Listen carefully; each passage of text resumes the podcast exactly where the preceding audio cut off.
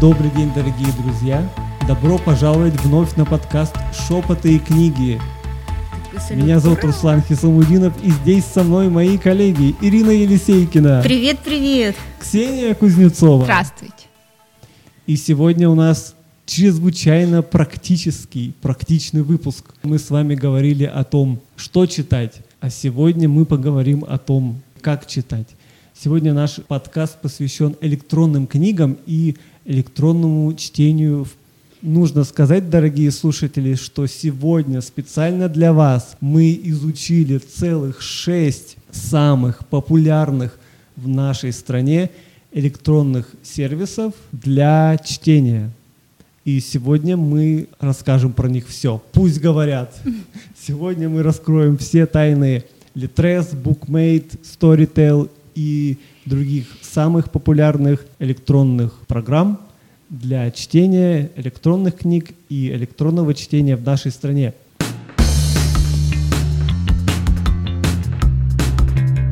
Электронные книги сами по себе в 90-х годах открыли своеобразный бум информационных технологий. Именно они стали вот таким прорывным окном в мир сверхпопулярного сегодня электронного чтения. Нужно отметить, что электронные книги сами по себе появились уже гораздо позже, чем электронные журналы. То есть электронные СМИ в этом плане были первопроходцами. И уже позже, в середине 90-х, электронные книги привлекли к себе огромнейшее внимание издателей, различных агрегаторов электронного чтения, и тем самым появились именно на рынке как электронный товар. Ну а уже позже именно библиотеки, библиотеки-профессионалы тоже обратили свое внимание к электронному формату чтения в обслуживании своих пользователей несколько вот таких исторических вех в истории электронной книги. В 1993 году писатель Питер Джеймс опубликовал свой роман под названием «Искушение». Дело в том, что этот писатель загрузил свою книгу на две дискеты. И это само по себе явление вызвало абсолютный шквал негатива и насмешек по отношению к автору. Даже один журналист, чтобы показать абсурдность всей ситуации, книги в электронном формате, взял с собой на пляж компьютер, подключенный к генератору, и продемонстрировал во всей красе вот эту вот анекдотическую ситуацию. Электронная книга. Ну, а уже позже, наверное, этот писатель Питер Джеймс даже представить не мог, что уже буквально через несколько лет – электронная книга станет явлением вселенского масштаба и получит глобальную популярность. Еще одну веху в жизни электронной книги, на которую хочу обратить внимание, это повесть Стивена Кинга под названием «Верхом на пуле» или «Катаясь на пуле», еще один возможный вариант перевода. Эта повесть вышла в 2000 году и стала первой в мире электронной книгой доступной для скачивания в сети интернет. Там у нее был какой-то безумнейший рекорд, какое-то безумнейшее количество скачиваний за несколько часов, когда она, она появилась в интернете. Можно было ее купить за 2,5 доллара. И вот это тоже интересный э, момент в истории электронной книги. Книга Стивена Кинга была не просто его уже напечатанным написанным произведением, которое загрузили в интернет, а это было именно первое вот такое литературное произведение, написанное для интернета, для того, чтобы оно было в электронном виде. И уже позже, через несколько лет, в 2002 году, эта повесть уже вошла в сборник печатный Стивена Кинга, в книгу «Все предельно». Вот такая небольшая история электронных книг. Как ну, здорово слушать, как все начиналось. И как люди по-своему воспринимали это все. Кто-то типа троллил, кто-то серьезно относился, кто-то считал, что это как манна небесная. Ваше Мне кажется, люди, коллеги. кто это продвигал, истинно любят литературу, хотят, чтобы как можно больше людей. Угу. Ну и их возможности расширяются как авторов. Как все изменилось. Да. Я как будто бабушка 90-летняя. как все изменилось. Я просто сегодня... Я, я, нет, я серьезно, просто сегодня сижу, как обычно, в телефоне и такая думаю, у меня, у меня такое бывает, не то, что я думаю о том, а о том, что, господи, у меня в руках информация любая, вообще все, что я захочу она уже сделана для меня, сгенерирована и в доступе. И в какой-то момент это так, как молния, что типа такие технологии на самом-то деле. То есть это не вот так вот само собой разумеющееся, но что у тебя вот такой колоссальный массив информации в твоей руке. Ну, меня как-то сегодня это вот, видимо, из-за того, что мы записываем такой подкаст, впечатлило, и я прям сидела и сама такая, о боже, что в моей руке? Мир! Ну, просто мы так все это не задумываемся над этим листаем, листаем. Нет, не задумываемся, чуть не задумываемся-то. Тоже Меня это думаете? пугает, слушайте, да, я тоже думаю иногда. Меня это пугает. Меня пугает, ну это, видимо, вот Ксения сказала, я как бабушка 90-летняя. Я боюсь сейчас тоже выглядеть 90-летней бабушкой, но меня пугают электронные книги. Мне кажется все время, что бесплатный сыр бывает в мышеловке, и ну. такое обилие информации вот просто так, за небольшую плату, мы поговорим о плате, я думаю, здесь что-то не то. Ну или, может быть, это какое-то воспитание, что для быть что-то ценное и нужное, для этого надо там долго работать и очень сильно постараться. В общем, меня, ну, мы поговорим в процессе, но меня это пугает больше, чем восхищает. Сегодня ты купил книгу на Литрес, да, а, а завтра, завтра с твоей карточки сняли миллион. Нет, ну правда, нет, Руслан, я не знаю, тот самый Выгнали из страны. Ну, типа того, кстати говоря,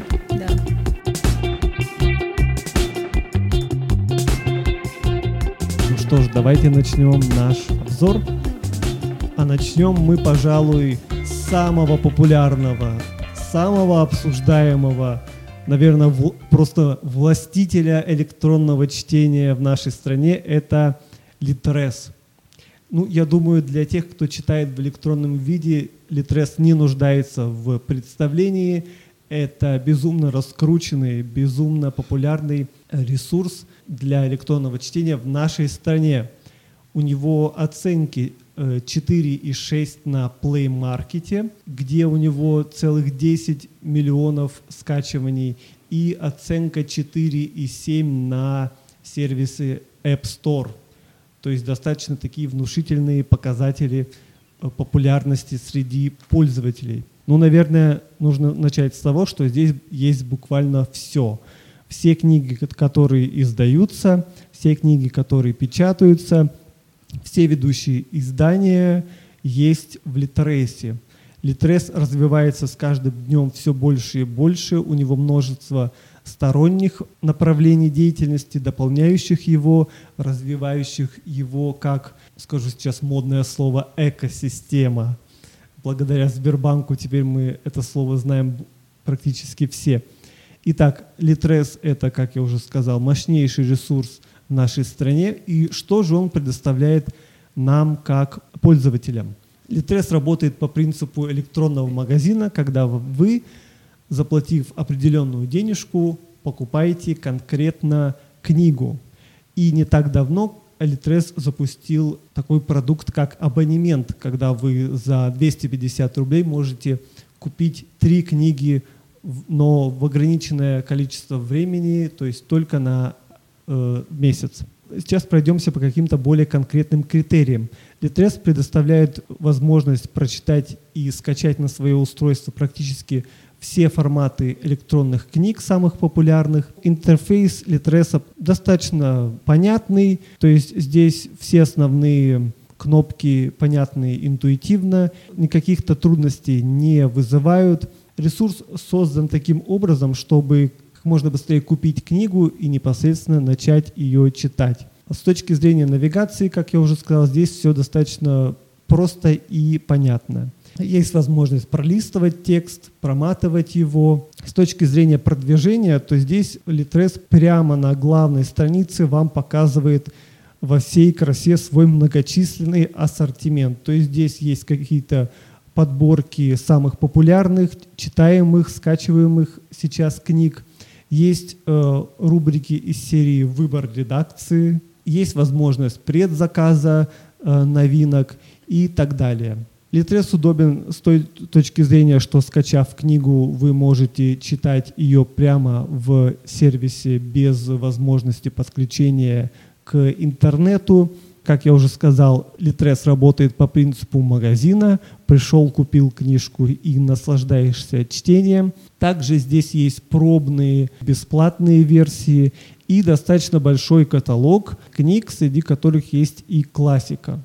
Огромнейшее количество классики, которую можно читать бесплатно, но не всегда ты ее находишь с первого клика. То есть иногда, чтобы найти какое-то классическое а, произведение, о котором ты точно знаешь, что оно бесплатное, придется даже его и, набрав силу в кулак, его поискать.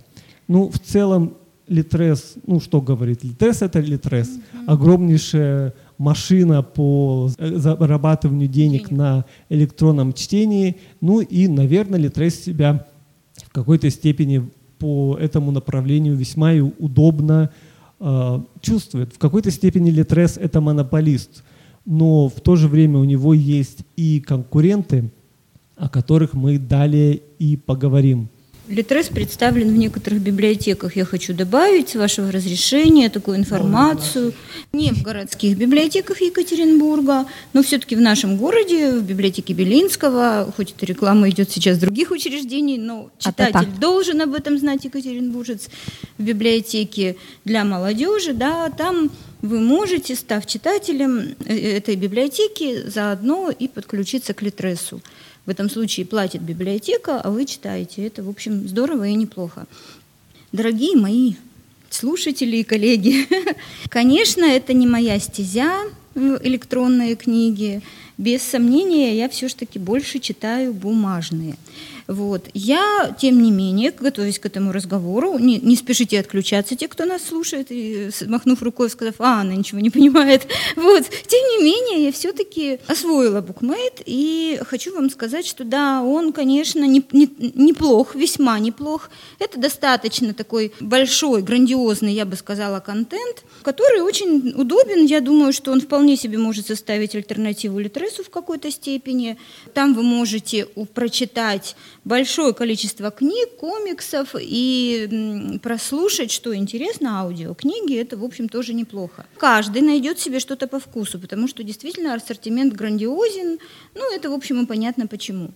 Э, что касается интерфейса, он, конечно, тоже очень удобен и понятен, и, в общем, даже такой человек, как я, в нем не заблудился. Там э, есть определенное разделение, но сначала делится на книги, почему-то они все-таки комиксы выделяют отдельно аудиокниги, а потом идет разделение на новинки, на бестселлеры, полка редакции там тоже имеет место быть, э, там есть рубрика «Вам может понравиться», и вот как бы страница главная, которая для читателя существует, называется «Мои книги». И, в общем, вот э, с этой страницы ты можешь заходить и смотреть, читать книги, которые ты загрузил, ты их можешь читать. Кстати говоря, при отсутствии интернета все как и во всех э, сервисах такого уровня – ты загружаешь книгу и читаешь ее независимо, там есть подключение к интернету или нет. Там есть э, возможность, да, урегулировать размер шрифта, если ты там пожилой человек, и тебе надо пожирнее и побольше это все сделать.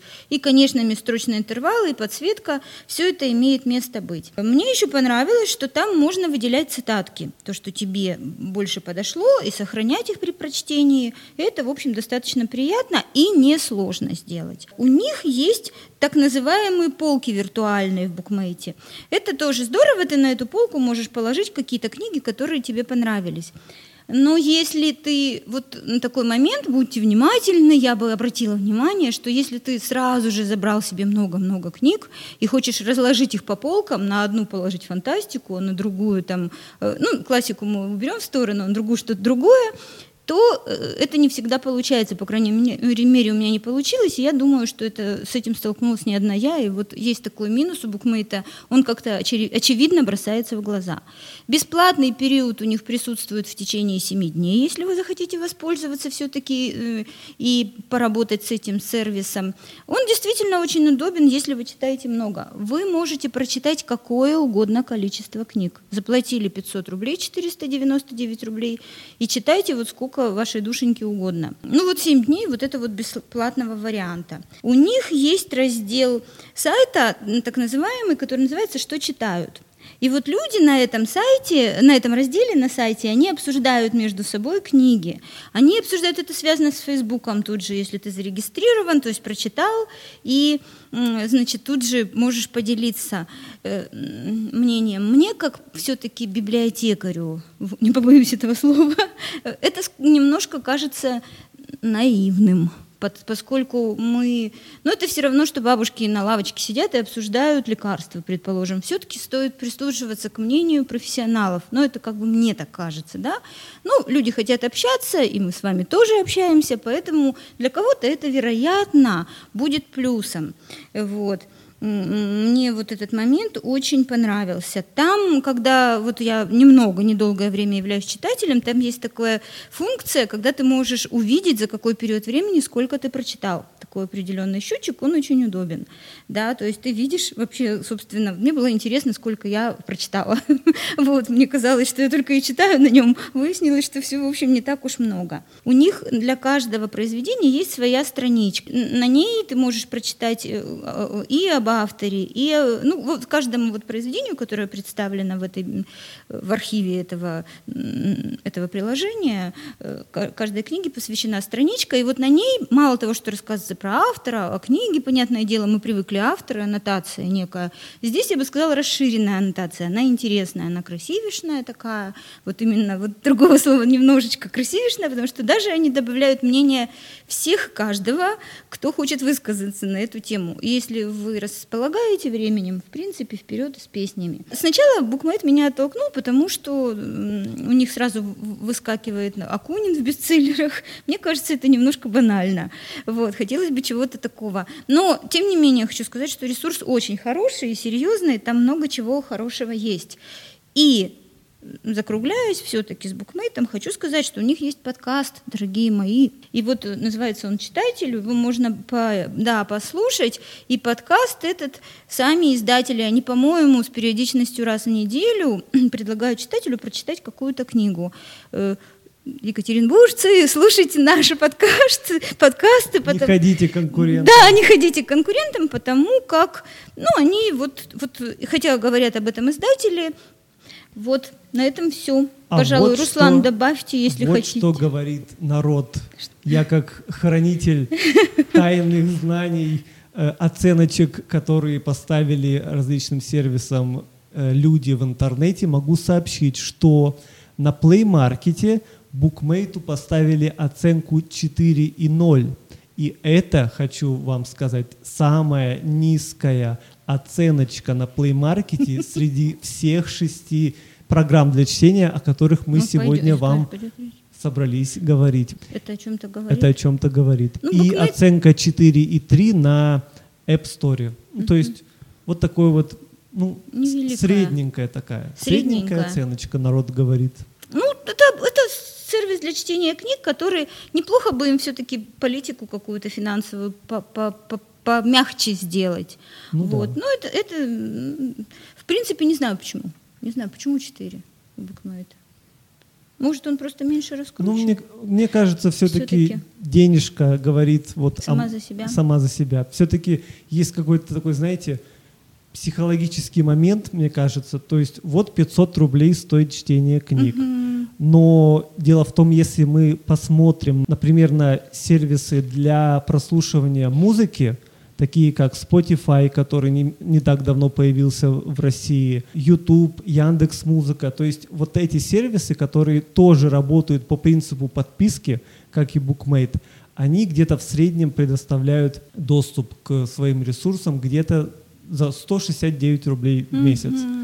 А вот тут, когда ты э, платишь 500 рублей, тут возникает, на мой взгляд, такой некий стоп-сигнал. Угу. Вот, например, я плачу 200 рублей в месяц за мобильный телефон, мобильный интернет. А тут для того, чтобы приобрести как бы дополнительную услугу, угу. я плачу в два раза больше, два чем раза, в да. принципе за интернет на своем устройстве. И вот это, мне кажется, включает вот такой вот стоп-сигнал, стоп для пользователей. Вероятно, да, весьма вероятно, да. Вы так сказали, что типа Акунин э, выходит в топ, это как-то неинтересненько, но не они же его двигают, это так читают люди, вопрос ну, да, к читателям. Конечно, конечно. Во Вот, всем а- виноват Акунин. Да, нет. Нет, я не скажу сказать банально, мне кажется. Ну, а что люди читают в первую очередь, когда приходят в библиотеку, помимо детективной стези женщин? Это идет Акунин. Да, тут даже гадалки а, не я ходил. хотела еще про букмейт сказать, что у них тоже есть, конечно, классика бесплатная. Вот, Да, достаточно. есть. Да, да, классики Вот, наши и, бесплатными а, стали. Насчет того, что у них там низкая оценка, а, если я не ошибаюсь, Букмейт вообще а, один из первых, кто запустился в России в таком формате. Они довольно давно, это доволь, они довольно давно существуют, и это логично, что по человеческим пожеланиям всегда ты тянешься к чему-то новому и другому. И то, что со временем у людей погас интерес к тому, что давно известно и появляется что-то новое, они переходят на те площадки, смотрят, как там. Это, в принципе, мне кажется, логичная история, если как, как бы ты давно А может, существуешь. это импортозамещение? Вот Когда, да, когда международное назад, а отечественное вперед. Ну, я не знала, кстати говоря, на букмейте я даже не, когда вот на него подписываешься, я так, они не заявляют о себе, что они такие крутышки, вот именно с таким багажом. Вот. Ну, и у меня в этом подкасте а, мне вот почему-то не захотелось детализированно рассказывать, как каждая платформа работает, потому что, ну, я буду говорить интуитивно, потому что все равно э, Руслан достаточно подробно рассказал, и вы, Ирина Константиновна, и на самом деле они все похожи. Ну, то есть, зайдя в любое из приложений, ты не потеряешься, потому что там настолько все разжевано, настолько все сразу сделано по, а, по строчкам, а, что почитать, что сейчас читают, что популярно, а, что как бы сложно не сориентироваться там, как бы, вот. Но я хочу в общих чертах сказать, потому что мне выпал Storytel, и MyBook. А, Вот. И как раз-таки говоря о международном рынке, Storytel — это, получается, продукт э, шведской компании. Они за рубежом тоже довольно такая влиятельная, как сказал Руслан, экосистема, и у них э, действительно очень много связей уже было налажено до того, как они пришли в Россию, и, соответственно, из этого можно сделать вывод, что Storytel больше всего ориентируется э, и продвигает зарубежную литературу и формат аудиокниги, то есть у них это прям э, четко чувствуется, четко прослеживается, еще не могу, не могу не сказать, что э, главный редактор сервиса — это Анастасия Завозова, которая перевела всем известного «Щегла» и много других известных книг, поэтому как-то сразу доверяешься. Там же работает и известный журналист Константин Мильчин, про которого я в подкасте тоже уже не раз говорила. То есть команда там отличная. И на самом деле Storytel — это такая довольно качественная история. Мне она понравилась. А MyBook — это, получается, такой, как бы э, MyBook принадлежит корпорации XMST, куда входит Litres, и когда ты читаешь MyBook, э, смотришь его, изучаешь, ты видишь, что в основном они, конечно же, продвигают книги своего огромного издательства. В то время как там на Storytel можно увидеть и азбуку Томатику, с Фантом Пресс, опять про те же книги, про которые мы с вами говорили, издательств, то у MyBook немного другая история, но также там доступны и новинки, и зарубежная литература, и классическая литература тоже отдельно подчеркивается, что она есть. Поэтому тут ну, можно, опять же, выбрать по вкусам литературы, что тебе ближе, это или это. То есть э, у тебя будет такая определенная пропитка, ты будешь смотреть Storytel, и если у тебя будет э, в приоритете MyBook. Мне лично что понравилось, что Ирина Константиновна это сказала, мне вообще нравится, как вокруг этих электронных форматов вырастает определенная экосистема. И помимо доступа книг, которые мы все можем получить, а, заплатив определенную цену, кстати, у Storytel и MyBook где-то примерно такая же градация цен, там 500 э, подешевле, ну где-то так. Выходит вся эта история прослушиваний. Они пытаются сделать еще другие какие-то прикольные продукты. То есть у всех можно есть подкасты. Люди на Storytel даже могут э, заходить туда и выкладывать свои подкасты, чтобы продвигаться и зарабатывать. Ну то есть круговорот книг и пользование книга-читатель идет большими такими масштабами, и на самом деле это здорово, потому что ты не знаешь, как ты привлечешь какого-то конкретного человека к книге, что его зацепит. Поэтому мне безумно откликается вот что э, люди делают. Даже, например, в Старителе сделали аудиосериал по книге Глуховского «Текст». и у них там прям озвучка такая была серийная, как, как в сериале. Это очень здорово, то, что такие продукты возникают нетипичные, и все это так активно развивается. Мне кажется, что все эти приложения, вот мне интересно послушать, коллеги, ваше мнение, они все-таки такая на самом деле классная история, потому что они закрывают большую потребность людей, которые даже вот в библиотеку приходят чаще с вопросом, э, у меня огромное количество книг, я не знаю, как с ними справляться. Книги завоевывают пространство дома, и людям негде их размещать. И они от этого страдают, и, наверное, вот э, такие приложения, такие возможности помогают людям увереннее себя чувствовать, понимать, что они могут, например, взять не одну книгу, а обратиться вообще к сотне книг, отложить, которые точно не понравятся. А если у тебя физическая книга, то ты не будешь знать, что с ней делать. Но, не знаю, я все-таки тоже на стороне Ирины Константиновны. Не мой формат. Мне как-то, ну, люди все разные, мне вот не хочется слушать аудиокниги, как я не пыталась на бесплатной подписке, я буквально прослушала там минут 15-20, пока что-то делала стороннее такое, и потом я не захотела вернуться, может быть, у меня это все изменится. Мне кажется, много от цели зависит, да, к человеку. Вот, например, тот же Константин Мильчин, он каждый раз отчитывается в телеграм-канале, в фейсбуке, что он прочитал за месяц. Там просто какое-то колоссальное количество книг, по 20, по 30, и он просто очень много слушает. Книга и, в день? Ну, наверное. То есть это он имеет в виду аудиокниги? Ну, там у него синтез. Он что-то читает, что-то слушает, что-то в электронном формате, но мне кажется, что он больше в гаджете. То есть с книгами там, если ты поедешь на ярмарку какую-нибудь книжную, э, Константин Мильчин не бегает с чемоданами такими, что вот это я читаю сейчас, это буду читать потом. Если ты вот такой же человек, погруженный в литературу, это же, конечно, спасение. И многие, многие те, кто путешествует, говорят, что как прикольно, мне не надо тащить книги в самолете, я читаю как читалку на телефоне. У них же у всех э, этих э, приложений есть возможность скачать книгу, открыть ее ее и читать в закладке делать, смотря в телефон. То есть не надо читалки покупать, например, отдельные. Все предусмотрено. Закладки, пожалуйста, цвет страниц, ощущение эффекта, что ты листаешь книгу. Угу. Вот эта имитация, конечно, печальна, но я, я просто поняла, что с этим ничего не поделать. Вот просто есть люди, которые вот надо им бумажную книгу, вот они будут ее покупать, как в моем случае. И либо надо человеку читать много и качественно, быстро иметь доступ. И он уходит в эти приложения. Либо синтезирует и то, и то. То есть в целом, мне кажется, лучше, наверное, сказать, что это хорошая история.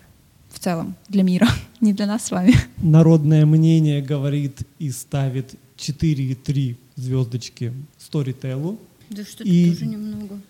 И 10 миллионов скачиваний в Play Market, а в Web Store 4,5 звездочек Storytel.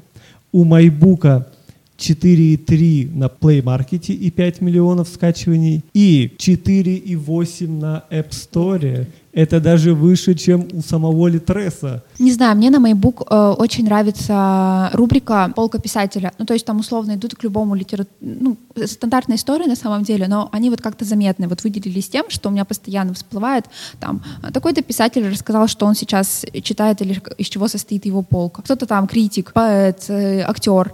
И, и это так, ну, прикольно. И в Storytel мне понравилось, что я прослушала какую-то одну книгу, они мне там накатали сразу статью, а мы решили вам посоветовать рассказывать литературу. Ну, прикольно, так о тебе побеспокоились, предложили. Ты так это все смотришь, оцениваешь. Ты, это очень интересно. И еще мне очень понравилось, вот буквально два дня назад, нет, сегодня, вру, сегодня, перед тем, как пойти на подкаст, я наткнулась на букмейт, что мне еще понравилось. Там ребята тоже делают э, самые разные статьи, и они, короче, проследили, э, изучили такую статью прикольную, написали, что читали в 19 веке крестьяне, как их приучали к чтению. И там такая вообще интересная статья. Вот все, кто нас слушает, не поленитесь, найдите этот текст. И вот знаете, мне что вообще очень понравилось, оказывается, там Лев Толстой, что он создал издательство «Посредник», выпускавшее более содержательную литературу, потому что он тоже сказал, что э, надо заместить дешевую лубочную литературу, рассматриваемую как вредную, более приличными книгами для народного просвещения. То есть вот мы с вами вот тоже обсуждали. Вот это поворот. Детективная игла. Детективная игла. Но для меня это было прям вот таким очень интересным. А еще э, касается библиотек. Мне вообще так понравилось. Я к сожалению, не успела все прочитать. Я прям вернусь к этой статье.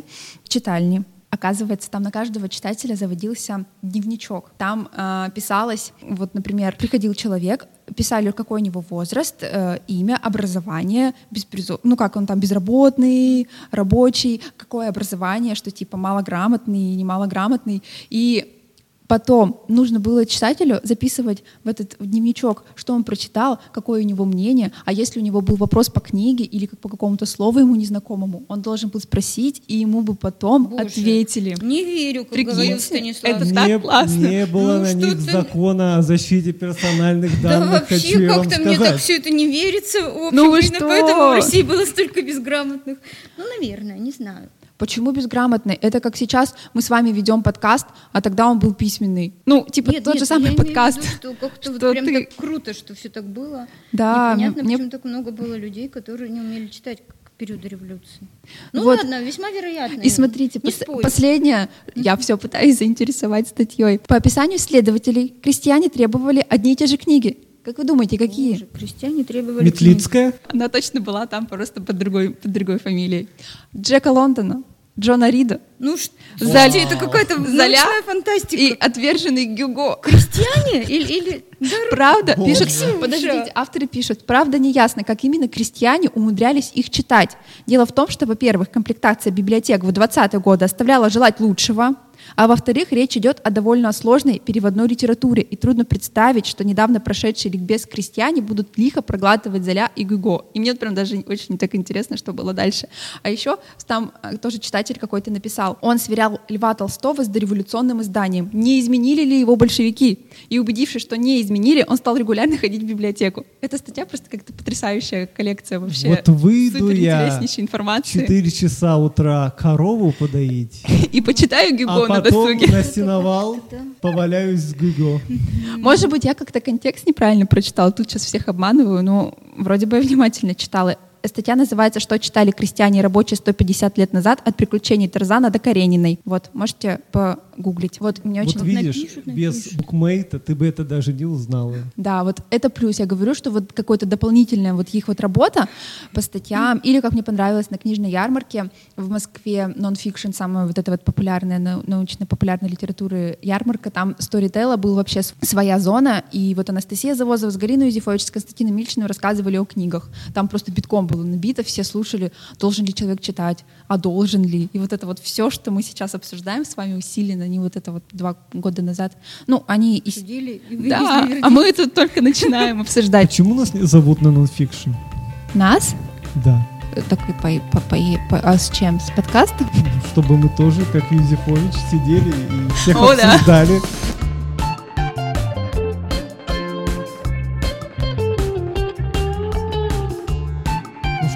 дорогие друзья, а мы с вами движемся дальше и переходим к международному большому гиганту под названием Google Play книги. 1 миллиард скачиваний на Play Market с оценкой 4,1 и только 3,4 оценка на App Store. Это самая низкая оценка среди всех наших сегодняшних героев на нашем подкасте. Что же с ним не Почему? так? Да, что же с Что же с этим вселенским гигантом не так? Google Play книги — это, как уже понятно из названия, один из продуктов глобального гиганта Google. С одной стороны, здесь все прекрасно, здесь все минималистично, здесь есть все возможные функции, есть электронные книги, аудиокниги, комиксы, книги на иностранных языках. Интерфейс удобен и понятен интуитивно. Навигация доступна и понятна. Работает Google Play так же, как и Litres, по принципу электронного магазина, когда вы за определенную плату покупаете книги. Есть весь спектр э, возможностей э, регулирования размера шрифта, интервалов и так далее. Из интересностей здесь можно добавить в книги так называемый список желаний, что бы это ни значило, что прилетит вдруг волшебник и подарит вам книжку из Google Play. Вот такой список желаний. Есть возможность делать закладки, заметки и даже пометки в самом тексте, выделяя различными цветами. Есть поиск по тексту, есть копирование фрагментов, и в связи с этим, что это, опять же, глобальная машина, это Google, то непосредственно в Google Play книги встроен Google переводчик, и здесь вы можете непосредственно переводить книги на иностранном языке, читая их Здорово. в сервисе сразу на русский язык. Ну или наоборот, если вам надо перевести с русского на какой-то другой язык. Ну, навигация... Ирина Константиновна, мы отказываемся от эволюции с вами. Да мы реально... По вашему спичу я бы не сказала. Мы действительно те самые библиотекарши в пыли. Извините, Руслан, меня просто накатило. Здесь э, есть подборки по жанрам, направлениям, хиты, топы и так далее. Здесь есть возможность посмотреть, какие книги еще понравились читателям, которые уже прочитали ту книгу, которую вы читаете прямо сейчас. Здесь подборки похожих книг на ту книгу, которую вы читаете, книги этого автора, похожих авторов и так далее. Есть возможность читать скачанные книги с точки зрения цены качества. Здесь есть, конечно же, бесплатные книги, есть бесплатная классика. Стоит отметить, что стоимость книги начинается всего с, с 3 рублей. Есть система бонусов и скидок, есть возможность чтения ознакомительных фрагментов. Здесь есть возможность пользоваться так называемой семейной библиотекой, то есть делиться купленными вами книгами с участниками определенной группы, до пяти человек. То есть покупаешь книжку и делишься там ею со своей семьей. Ну, то есть достаточно интересный сервис. Ну, не знаю, я, чё ж прямо вот Apple э, такую низкую оценку. Наверное, это просто зависть пользователей Apple к Google и Android. Но, тем не менее, вот такой сервис. И, пожалуйста, читайте, знакомьтесь, делитесь своим мнением. Кто читает Google книги, что вы думаете по этому поводу? Может быть, людей настораживает такая доточность, что, ну, как бы, знаете, когда там, например, не историк напишет исторический роман, к нему начинает придираться, ты же не историк.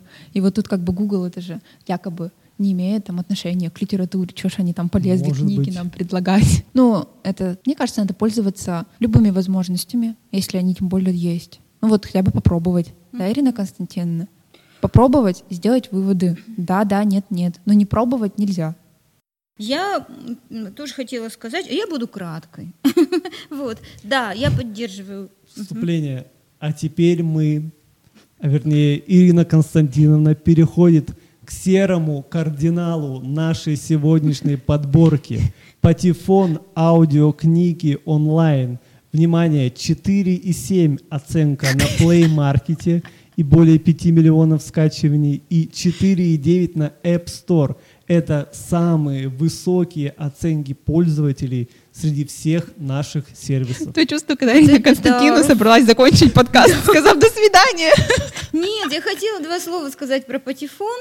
Вот. Э, очень круто вообще, Руслан, что у него такой рейтинг сумасшедший просто. Даже захотела сейчас посмотреть самостоятельно. Да, я тоже туда зашла и тоже взглянула. Вот я хочу сказать как раз, Ксюш, что я, если я не читаю электронные книги, я просто не понимаю, как бы... Ну, это действительно очень удобно, я согласна, это удобно. И очевидно, что обилие книг такое не купишь, и тут здорово, все в одной руке ручки, руке, вот, то аудиокниги как раз я слушаю. Я, я слушаю эти книги, когда стою в пробке, получается, у меня там час э, на работу, час с работы, это уже два часа чтения, это очень круто. И поэтому Патефон, конечно, недаром его скачивают. Дорогие мои, там роскошная коллекция художественной и научной литературы. Просто роскошная. Так вот, вот, отве- вам, вот ответ. Вот вам и ответ. Заканчиваем да. подкаст. Да, да, да, да. Когда мы говорим, что должны сделать делать библиотеки для того, чтобы к ним пришли читатели, мы говорим, вот мы находимся на Антона Валика 12, мы говорим, вот давайте вот те книги, которые в магазине сейчас находятся по этому же адресу, мы все перенесем в наш фонд. Пойдут к нам читатели? Да, конечно, они побегут к нам сразу же. Вот и все. Вот, в общем, в этом вся и фишка. Там более 7 тысяч книг, целый спектр книг, они что-то там тайны детективов, загадки, приключенческие жанр, то, что вот прямо обязательно важно и нужно. Конечно же, все премиальные книги, все новинки. Я не знаю, как вы, кто стоит за патефоном, кто его там создал и э, кто за ним стоит. Да, в общем, это не важно, какие люди сделали этот прекрасный контент информационный.